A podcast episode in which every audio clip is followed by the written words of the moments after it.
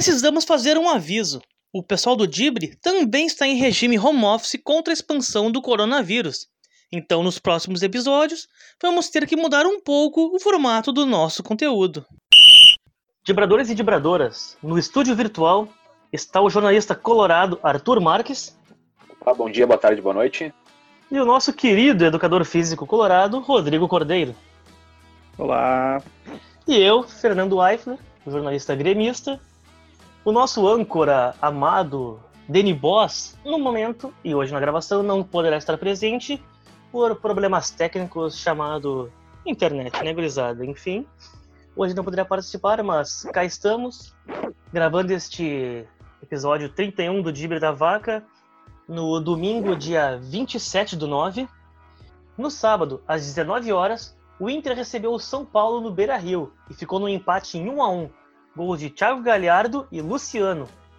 Já às 21 horas, também do sábado, o Grêmio foi até o Mineirão onde foi derrotado pelo Atlético Mineiro por 3 a 1 com três gols de Queno para o Atlético Mineiro e Isaac para o Grêmio.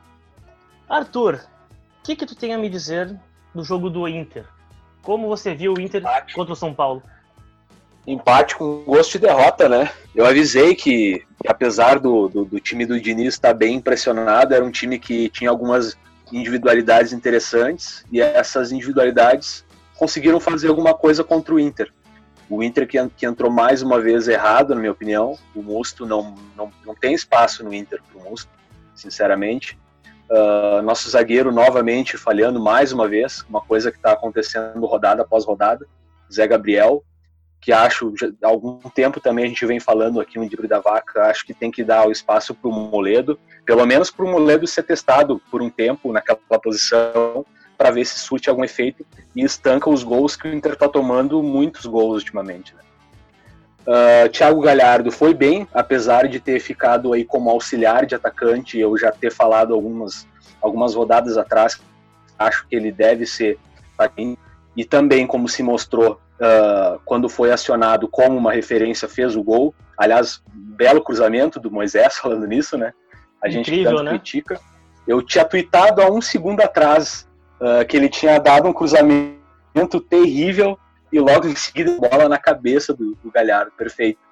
Mas também me, me surpreendeu um pouco, uh, não vou dizer negativamente, porque sempre que tem um guri da base que recebe uma chance, ele que estava meio escanteado, o Heitor, uh, não foi tão bem, ele se mostrou bem acima do peso também, deu para deu ver que ele está com uma, uma barriga, né? E aí uma coisa que ano passado, ano retrasado, ele era um cara que era em forma, enfim, e muito se diz também que ele não tem essa, essa oportunidade de ser titular com o Kudê e nem mesmo de entrar nos jogos pelo, pela questão extra-campo, né? Diz que ele é um cara festeiro e tal. E ontem se mostrou também que a questão uh, de futebol também uh, merece que ele não receba oportunidades, porque ainda uh, o Rodinei ainda merece mais do que ele ser reserva do Sarabia. Foi, conseguir ser pior que o Rodinei é bravo, né? Exato, não, ele conseguiu ser pior que o Rodinei.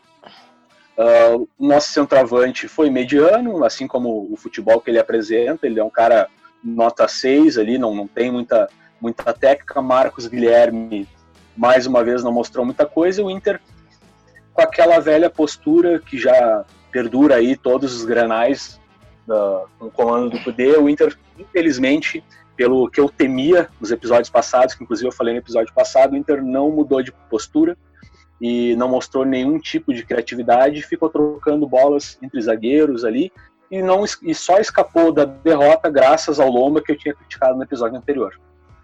Rodrigo. Olha, Arthur, é, tá difícil, cara, tá difícil. O Colorado não tá não tá ajudando.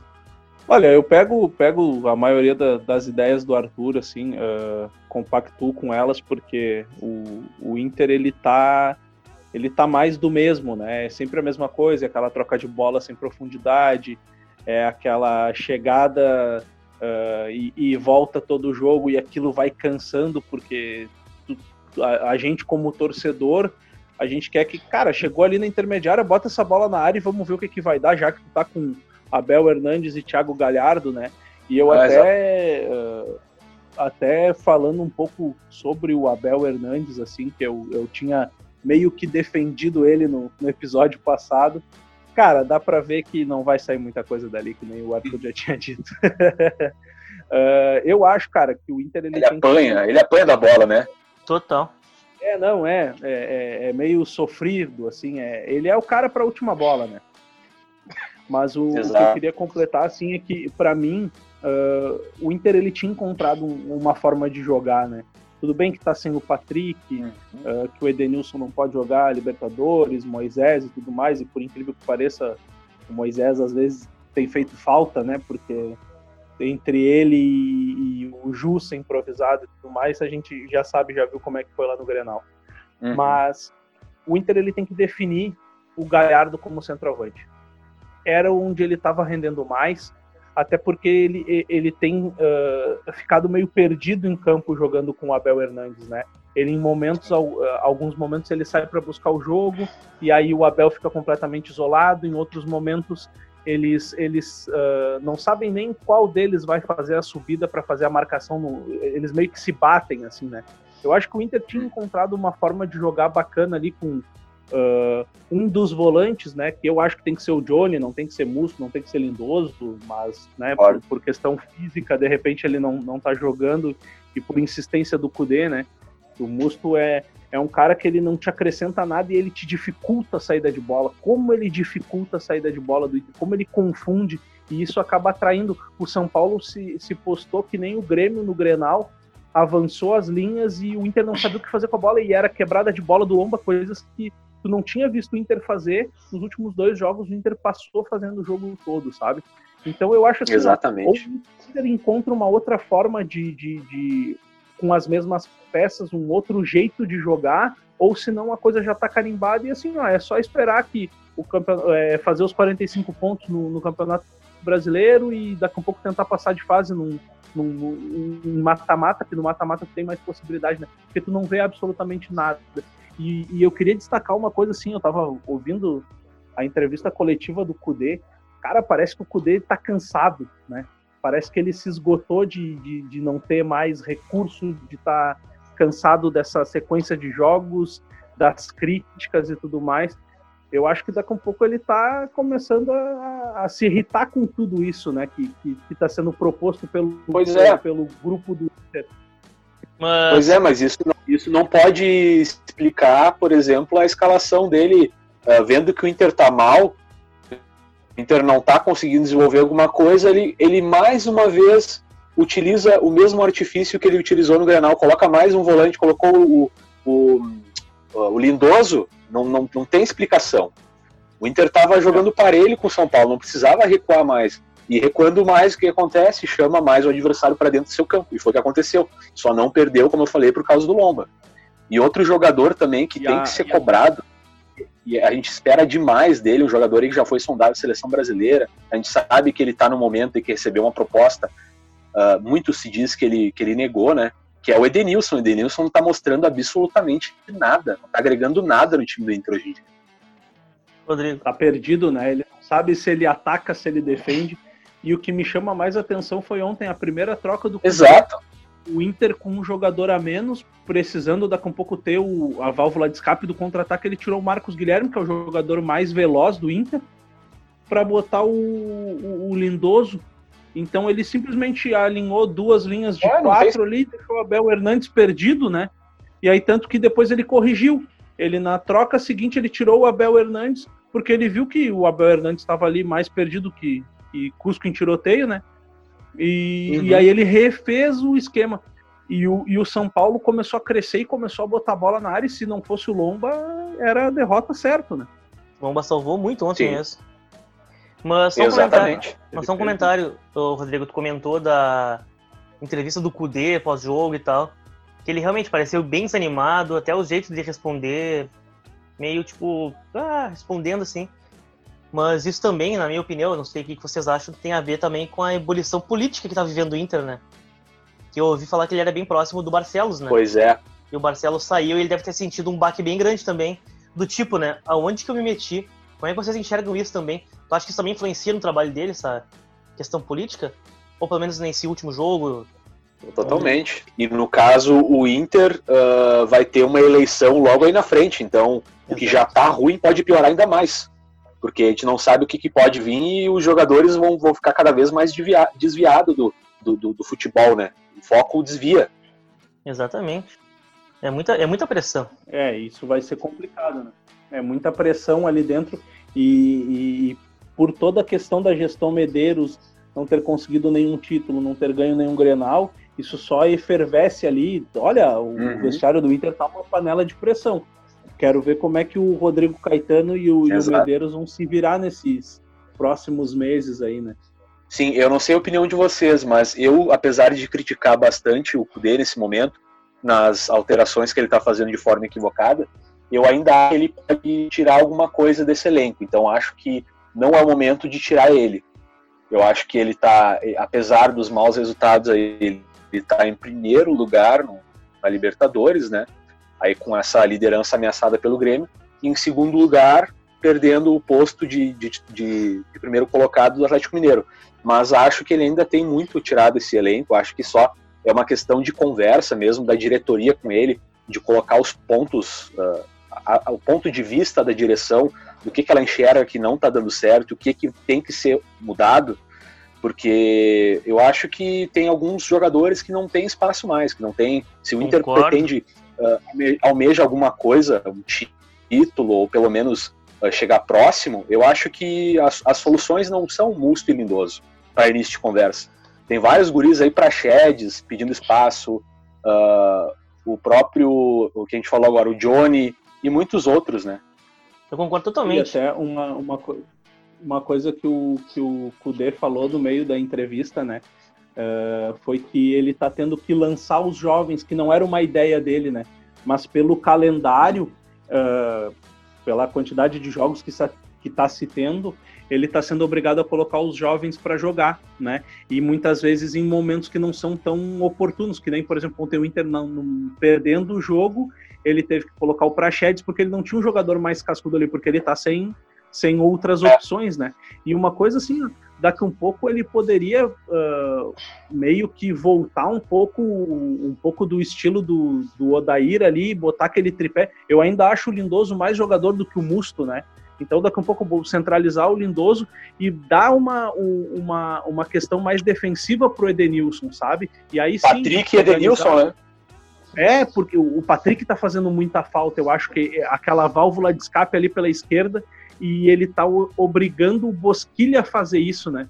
E o Bosquilha, ele centralizado, ele rende muito mais. Então o Inter, ele tá se afundando por não ter determinadas peças importantes e tá tendo que improvisar outras, né?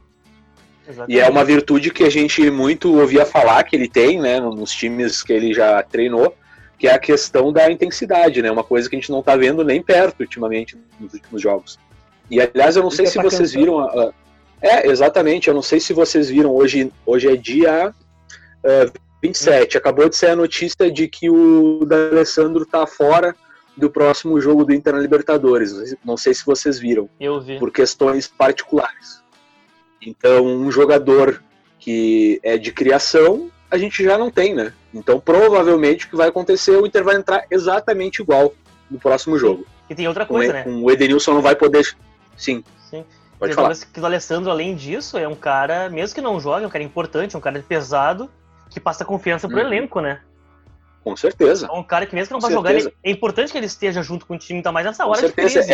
É, é, é o caso do Maicon no Grêmio, né? Exatamente. Mesmo não estando em condições, ele estando no banco, pelo menos algum tipo de, de visão ele tem, né? Para passar Exato. até pro próprio treinador. Exatamente, é importante que ele esteja junto com o elenco.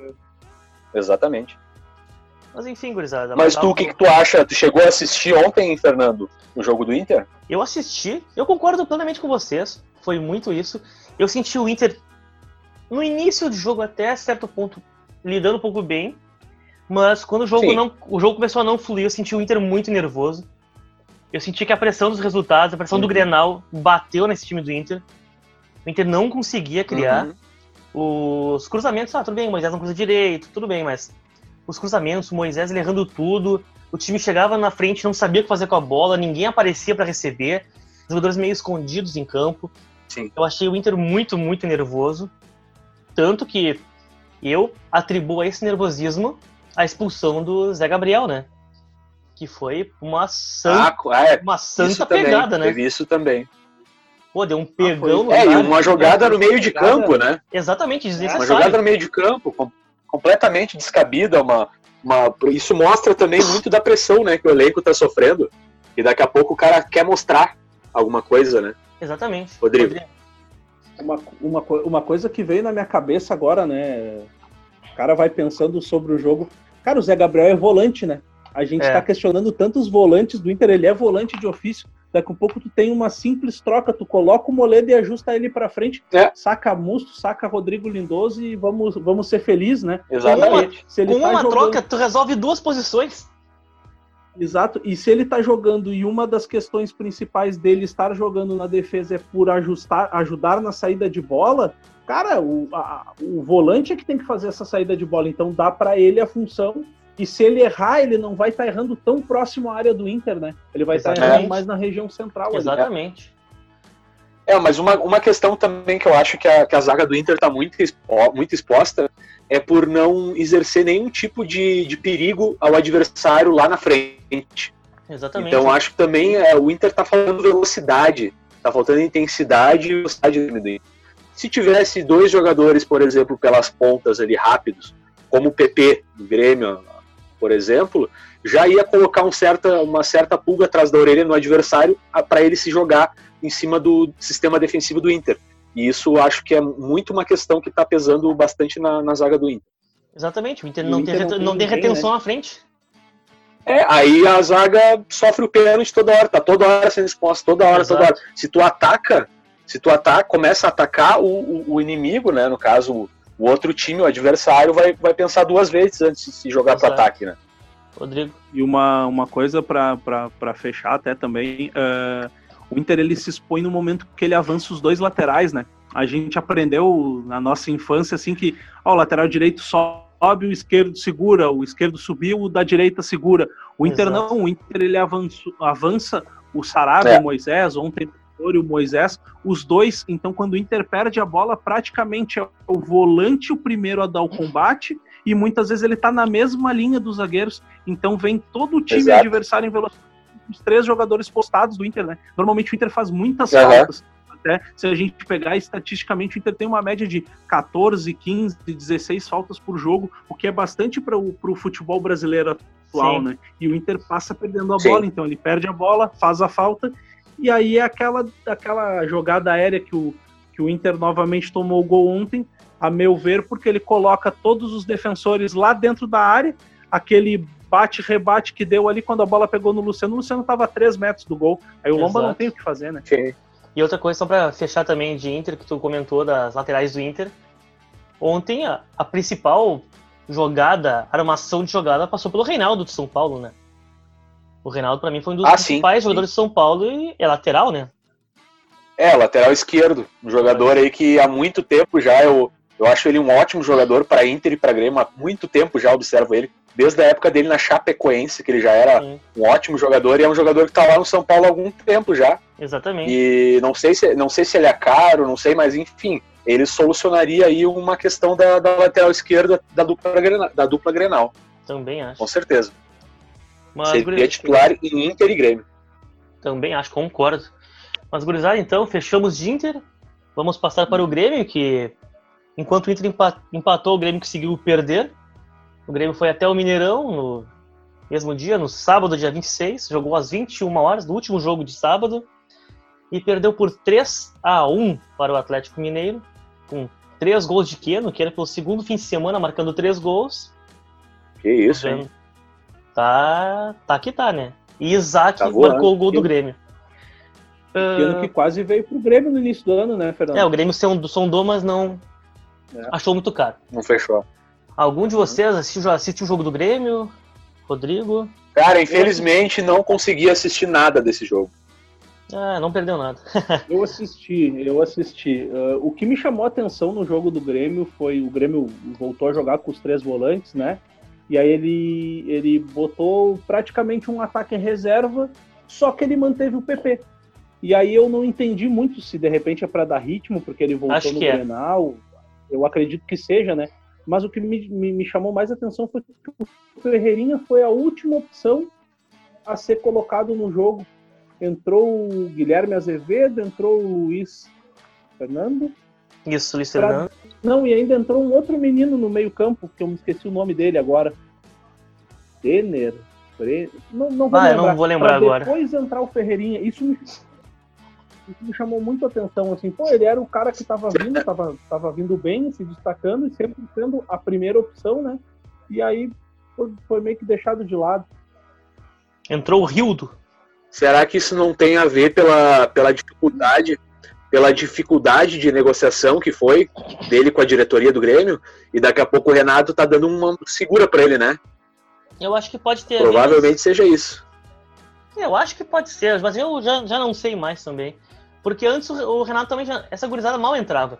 Se analisar bem. Esse Rio que entrou, entrou o próprio Guilherme Azevedo, mal entravam. Agora que eles começaram a entrar e Tá, Sim, agora é o que tem, né? É, e talvez por isso, mas tipo, na hierarquia parece que eles estão na frente, né? Que eles têm entrado mais Ferreirinha Exato. e antes do Ferreirinha. Talvez Exatamente. na hierarquia. É, até faz sentido o que você falou. Talvez por essa é, ele, história da renovação. A hierarquia ele dele trás. tá lá pra trás. Ele ficou Exato. pra trás. Porque não jogava, não treinava, não aparecia. Faz sentido. Sim. Mas dando meu pitaco sobre o Grêmio também. Eu até poderia dizer que o Grêmio tipo que o Renato falou que ah, o Atlético estava completo e o Grêmio com o time misto.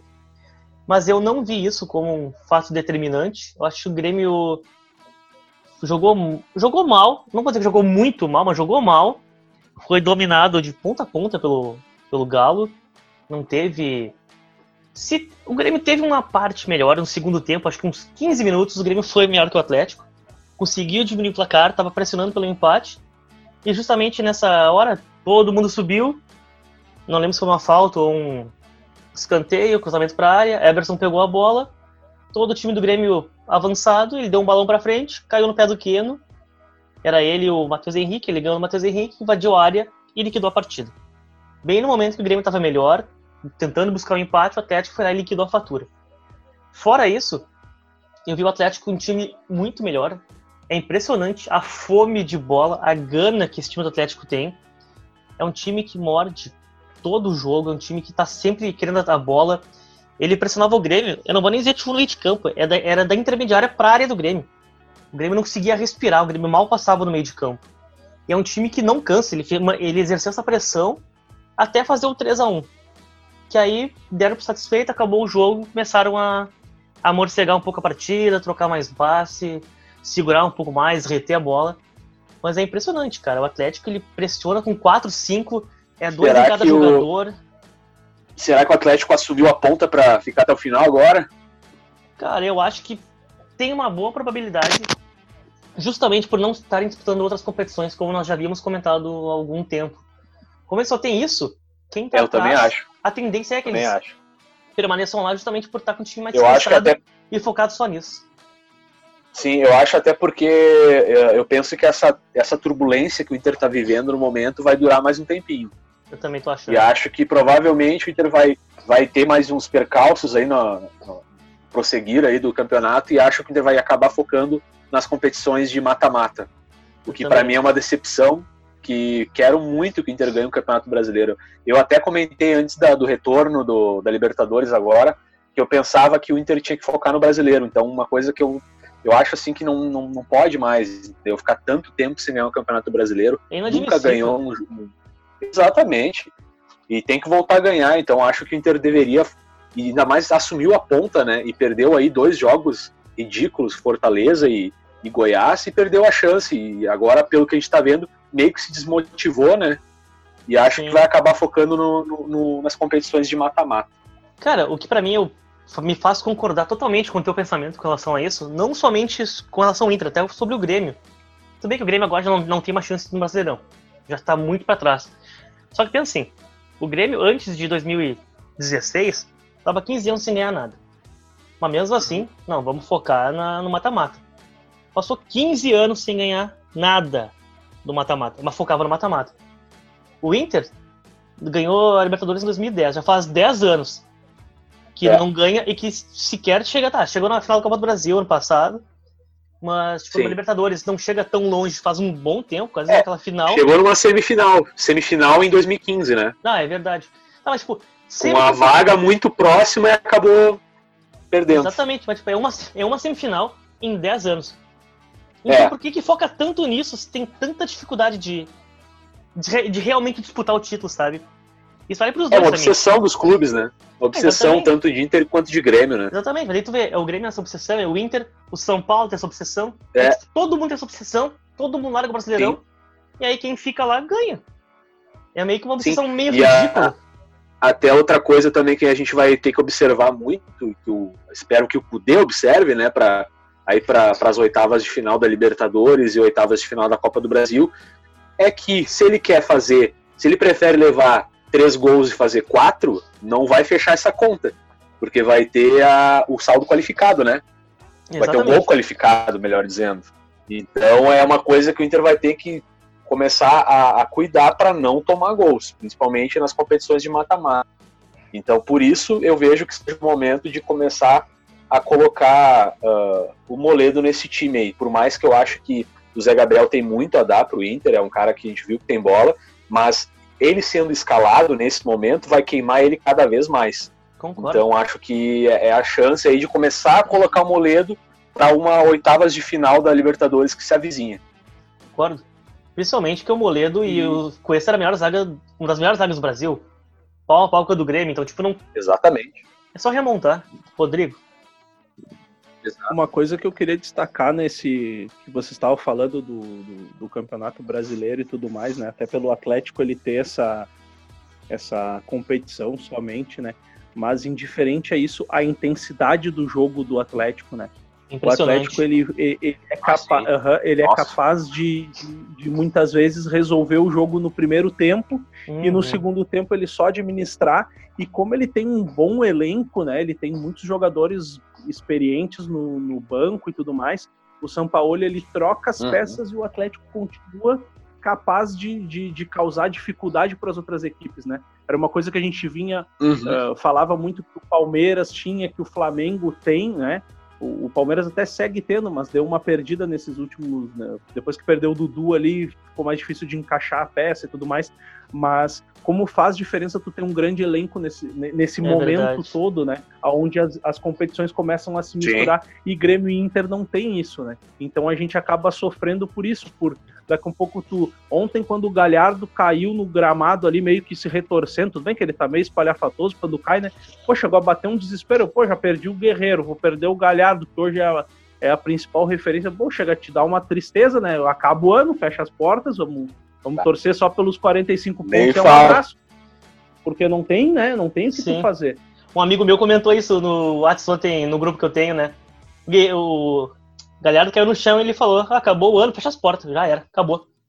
Ah, desolado, é, né? Fecha as portas porque não tem. E a mesma coisa, teve um lance que o PP também caiu meio sentido, acabou de é. voltar de lesão. O torcedor gremista já dá um desespero, ah, gela, porque né? hoje é ele é o diferente, né? Exatamente. Mas uma comparação só então, que eu comentei com meu pai, inclusive, do Galo e Grêmio ontem. Vocês lembram daquele golaço do Douglas contra o Galo em 2016? Aquele toque de bola, o Grêmio veio tocando desde Sim. a defesa, quase linha de fundo. Ontem foi papel inverso. Eu senti uhum. muito isso. Eu senti que ontem era o Galo fazendo isso que o Grêmio fez em 2016. Que o Galo vinha tocando da área e, tipo, em máximo 10 segundos, tava lá na linha de fundo do Grêmio na área, infernizando. Uma transição de bola alucinante. Eles... Ataque em bloco. Meu, é, é, muito, é muito legal de ver o time jogar. É... é muito bom esse time do Atlético. É legal de ver. Era isso. Eu, era, era isso que eu ia dizer, eles atacam em bloco, né? E eles vão fazendo a ultrapassagem no, no, no grupo de jogadores, então eles parecem que estão sempre alinhados, né? Exatamente. E eles sobem a marcação, ele, eles invadem o campo do adversário ali para tentar roubar a bola. Era uma coisa que a gente começou a ver no, no, no Inter do Cudê até um, um, um, mês atrás, mais ou menos, só que essa intensidade Exatamente. se perdeu. Acho até por, pela questão das lesões Exatamente. e tudo mais, os caras começaram a dar uma segurada, uma poupada, né? Mas uhum. é uma coisa que, que encantou. É, o Inter, o Inter tá subindo, ele, ele tá subindo pro ataque não mais dessa forma, né? Hoje a gente vê que ali o, o, o Edenilson pega na bola e, e, já espera alguém passar pelos lados e ninguém passa. Aí volta pra defesa e a defesa troca passe. O Inter virou um time, assim, muito monótono, né? A troca de passes do Inter hoje em dia. Jogo, no jogo de sábado foram dois momentos assim que eu vi o Inter uh, foi, foi bem distoante assim teve um momento que ainda no primeiro tempo quando o Inter estava ganhando o jogo ele subiu com o grupo todo e foi aonde teve o gol e depois num outro momento o Inter começou a tentar subir com as peças assim e meio meio desajustadas e aí o Inter uhum. perdia a bola e sofria o contra-ataque rapidamente, porque daí era o Edenilson tentando chegar sozinho por um lado ou o Bosquilha pelo outro, e aquele miolo onde era para eles estarem, pra, até para fazer a troca de passe com velocidade, não tava. Então tu vê como a dinâmica tá se perdendo, né? E muitas Exatamente. vezes eu acho que é muito em questão das peças também. Concordo totalmente. E o Galo tem essas peças, tem tudo e é encantador ver. Foi, uma, foi uma, uma, aula ontem do Galo em cima do Grêmio. Mas enfim, é. acho que fechamos de Grêmio Inter então. Bora projetar. Eu acho que era isso. Então vamos projetar então a, os jogos do meio de semana pela Libertadores. Na, os dois times jogam na terça-feira. O Grêmio recebe na Arena a Universidade Católica às 7h15 e o Inter vai até a Colômbia para enfrentar o América de Cali às 21h30. Como é que vocês enxergam esses jogos, meus amigos? Começando pelo Grêmio, o que esperar do Grêmio? E depois falamos do Inter. Olha, eu acho que o Grêmio, eu acho que o Grêmio vence esse jogo. Uh, acho que o Grêmio vai, vai é, começou a encontrar esse norte, hein, principalmente com o time titular, né? E acho que ele vai mais ou menos com uma equipe parecida com a do Grenal. E acho que o Grêmio tem tudo para vencer esse time da Universidade Católica, que não tem nada demais, apesar de ter vencido o Grêmio. Pegou o Grêmio num momento de turbulência, assim como o Inter está no momento. E acho que o Grêmio vence tranquilamente esse jogo. E já me dando a minha opinião do jogo do Inter, acho que vai ser um jogo bem complicado, que o, é, esse time do, do Cali se mostrou, botou muita dificuldade para o Inter no Beira-Rio, então acho que, olha, a torcida colorada, D, tem que abrir o olho, porque se a gente trouxer um empate, eu acho que é lucro. Não sei não, hein? Não sei a opinião do Rodrigo. Eu, eu, concordo, eu também acho. Eu já vou entrar no jogo naquele com as calças na mão, só de lembrar daqueles ponteiro do, do Cali, um por cada lado, Exato. e depois eles botam dois guri mais velozes ainda que entortavam os meus zagueiros, que, meu Deus. Mas eu, eu, eu concordo contigo, Arthur. Eu acho que o, o Inter, ele se, trou se conseguir não, não, não trazer lá da Colômbia, vai ser sensacional. E eu acho que o Grêmio tem tudo para assumir a liderança da, da, da Libertadores já no jogo de terça-feira. Eu acho que o Grêmio tem tudo para vencer também. Ah, vocês estão tão pessimistas assim com relação ao Inter? Que... Ah, eu tô, cara. Eu vou te dizer, cara, depois do, do, dos últimos acontecimentos aí do Inter, depois do Grenal, e a gente já vinha uh, assistindo as partidas do Inter com, com, dois pés atrás, né? É completamente broxante o, o atual cenário do Inter, sinceramente. O torcedor colorado, assim, murchou de uma forma inexplicável com as últimas atuações do Inter. É que eu acho, eu acho até que, que por tu olhar e, e tentar imaginar a escalação, né? Porque antes o Colorado ele tinha é. o, a escalação do Inter na cabeça. Por mais que ah, o Moisés tem, tá, é o Moisés na esquerda, a gente já sabe disso. Ah, era o Saravia na direita, só que não tem. Ah, era o, o Musto ou o Lindoso, só que agora tá tendo que se encontrar saídas em meio a outras peças que não estão. Então o Inter está sem o Patrick, o Inter pode estar tá na eminência de estar tá perdendo o Edenilson ou não. Então aí o, o torcedor colorado ele, ele se, se, desestrutura, né? Um pensamento de uma equipe, uma construção de equipe Exatamente. que estava acontecendo e daqui a pouco tu não tem essas peças são referências, né? Concordo, mas eu, uhum. É que, mas eu, eu, ao mesmo tempo eu não vejo o time do América de Cali um time tão bom assim. Tanto que se o Inter não tivesse desligado a chavinha e dado por vencido no Beira-Rio, o Inter teria ganho de forma mais tranquila o jogo. Eu acho que o Inter ganha da América de Cali, pelo menos empata. Acho que o Inter não perde lá, mas acho uhum. que o Inter uhum. consegue até vencer. Acho que o Inter vai entrar mais ligado, vai entrar um pouco mais para pressionar eles. Porque o Inter, mesmo com o São Paulo tenha ido mal, acho que o foco da cabeça do Inter já estava na, na terça-feira. Eu dou um pouco esse desconto. Eu acho que o Inter vai numa forma de jogar um pouco mais avançada. Acho que o Inter vai pressionar o América de Cali e eu não vejo, como eu falei, o América de Cali um time tão, tão chato assim, tão bom assim. Acho que não, oferece perigo, mas não é tanto assim, apesar da má fase do Inter. Óbvio que o Inter vai ter que se ligar, vai ter que estar tá bem ligado, porque é um time que não é tão bom, mas não é um time bobo. Mostrou aqui que conseguiu um empate, por pouco não levou esse empate, não, não levou um pontinho para casa, né? Mas enfim, o, Inter vai ter que entrar ligado e não vai poder entrar com esse esquema, é. com o esquema que entrou no Grenal. Se entrar do jeito que entrou no Grenal, não vai ter ataque aí, não tem como ganhar. Também tem isso, tem que ver como é que o Kudê vai pôr em campo. Se botar um time um pouquinho mais avançado, acho que leva. Mas se for, mas se for cagão, um time medroso e covarde, aí eu acho que o Inter realmente vai perder. Com relação ao Grêmio, como eu falei na semana passada pré-Grenal, eu acho que vai depender um pouco do da escalação do Renato também e dos jogadores que vão retornar. O Kahneman vai, vai jogar, só foi poupado, o PP vai jogar. Não sei se Jeromel joga, se o Michael volta. Eu imagino que não, porque eles não estão nem treinando direito, né? Mas acho que só pro Kahneman e PP já estarem ali, o Grêmio já é um outro time, assim como foi no Grenal. O esquema dos três volantes que o Renato colocou deu uma sustentação muito boa pro Grêmio na, defensivamente e consegue deixar o Grêmio um pouco mais liberado para atacar. Eu acho que, como o Arthur falou também, uhum. que a Católica não é um time tudo isso, não é um time que, que é lá essas coisas. Eu acho que isso faz o Grêmio ter uma boa chance de vencer. Acho que o Grêmio vai vencer. Eu acho que o Grêmio devolve os 2 a 0 que tomou lá. Porque o time agora já tá um pouco mais encorpado. Será que o pior? Olha, cara, eu não ouvi nada falar. Só, eu só ouço dizer que ele não vai não, tipo, não ia voltar no sábado, né? Mas eu não ouvi nenhuma projeção se ele pudesse voltar uhum. ou não. E eu imagino que nem ele, nem Michael, nem Jeromel é, esse, esse é um jogador que. Sim. Esse é um jogador que eu acho que faz completamente diferença pro Grêmio se tiver em campo. Né? Eu também acho. Não sei se vocês concordam. Não, totalmente. Concordo. Eu só acho que ele não volta porque eu não ouço falar nada. Eu, eu sequer ouvi falar que ele voltou a treinar, então acho que ele uhum. não voltaria, que seria um. É, tá meio estranho, na verdade, o que tá acontecendo, né? Muito, Tá muito acontecendo estranho. uma coisa meio estranha pro GPR, né?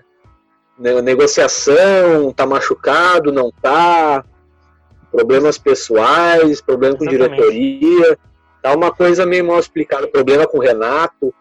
Mas enfim, eu acho que só o Grêmio não pode ser prejudicado nessa história, né? Não, mas acho que não. E a lesão dele mesmo foi uma lesão meio estranha, que não foi lesão em jogo, foi uma lesão no dia de um jogo, no aquecimento para um jogo, ele supostamente se lesionou e já ficou fora e nunca mais voltou. E é aquela coisa, os jogadores do Grêmio se lesionam e tu nunca tem uma ideia de prazo. Não, o Jeromel se lesionou, vai ficar fora 20 dias. Ele volta pro jogo tal. Nunca tem isso. E agora sim não vai ter. É, e agora sim não vai ter mais, porque ter. o Renato já proibiu. Exatamente. Vocês olham, os jogadores do Grêmio se é. lesionam e é sempre um, um, mistério. Nunca se sabe quanto é que eles vão voltar, é. qual o tempo de lesão, qual a lesão. Eles simplesmente pensam assim, qual é, qual a lesão do Jean-Pierre, qual a lesão do Jeromel, tipo, mas a gente nem sabe exatamente qual a lesão, não sabe quando é que eles voltam. É muito estranho, eu acho muito estranho isso. Mas o Jean-Pierre, como tu comentou, eu estranho é. também isso, porque tem a notícia da negociação, aí a lesão, aí não joga. Eu fico meio, é, será que tem alguma foi, coisa? Foi isso, é, era isso que eu ia comentar, porque uh, surgiu exatamente, o, o Jean-Pierre ele sumiu exatamente quando surgiu a, a situação da negociação do, do Palmeiras, né? Uhum. Então, daqui a pouco, para não é. completar os sete jogos ou alguma coisa nesse sentido, e ninguém fala absolutamente nada. Exatamente. É. Tá tudo tá muito meio estranho. História, né? É. Mas enfim, só completando, acho que o Grêmio ganha da Católica, tendo Jeromel e PP, Jeromel. Kahneman e PP, pelo menos, o Grêmio já ganha. Se voltar mais alguém, Michael, talvez o Jean-Pierre, aí, para mim fica mais tranquilo ainda, o Grêmio ganha de boa. Sem eles, acho que ganha, não tão fácil, mas acho que ganha, faz um, um 2x0, como eu comentei. E aí vai praticamente brigar com o Inter pela liderança, que eu acho que apesar da crise do Inter, a vaga não está ameaçada e que ainda a vantagem é consideravelmente boa. É que eu diria que o Inter e Grêmio estão mais ou menos tranquilos, porque um meio que vai depender do outro, né? Então se o Grêmio ganhar da Católica, a Católica já praticamente está eliminada. É. Então acho que o Grêmio e Inter acabam passando é, ainda. Olhando por essa questão, sim. Cada um, os dois só dependem disso. Eu só tenho medo do fiasco das oitavas, né? Ah. Só tenho medo do fiasco das oitavas. Aí são outros 500, né? se, e começar, ah. é, se entrar do jeito que tá, melhor nem classificar, sinceramente. Exatamente, mas, mas pro Inter não se classificar vai pra fazer, fazer um papelão. Coisa. O Inter só não se classifica. Já tá fazendo, né? É, é verdade, é verdade. Sim. Ó, não duvide, não duvide do Inter. Conheço muito de perto há muito tempo já. Não, nunca duvide do Inter.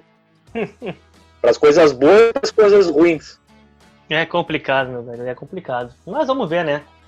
Na terça-feira saberemos o que é a dupla Grenal. Mas olha, eu vou dizer Exatamente. Que... E faremos, faremos mais um episódio do Dibre da Vaca. Espero que a gente possa fazer um episódio mais alegre, né? Que a gente anda fazendo muito episódio para baixo. Né? Tá complicado, né? Exatamente. Nossa senhora, tá uma depressão esse programa, né? pra falar a verdade. Exatamente, é uma depressão é, completa. Vai ter que começar a trazer um psicólogo.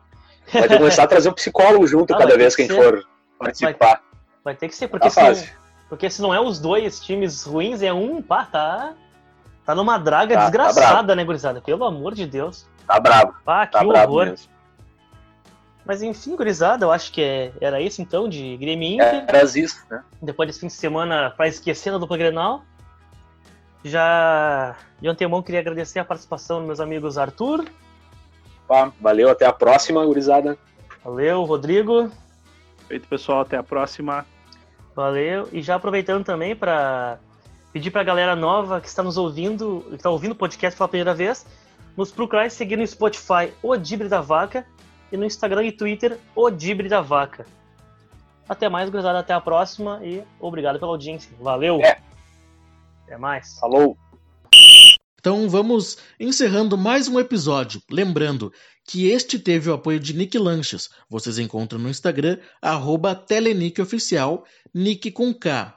E na Onda Brownie, vocês encontram no Instagram pelo arroba na Onda Brownie. E semana que vem estamos de volta, nesse formato especial que falamos no início do podcast, devido à quarentena contra a expansão do coronavírus.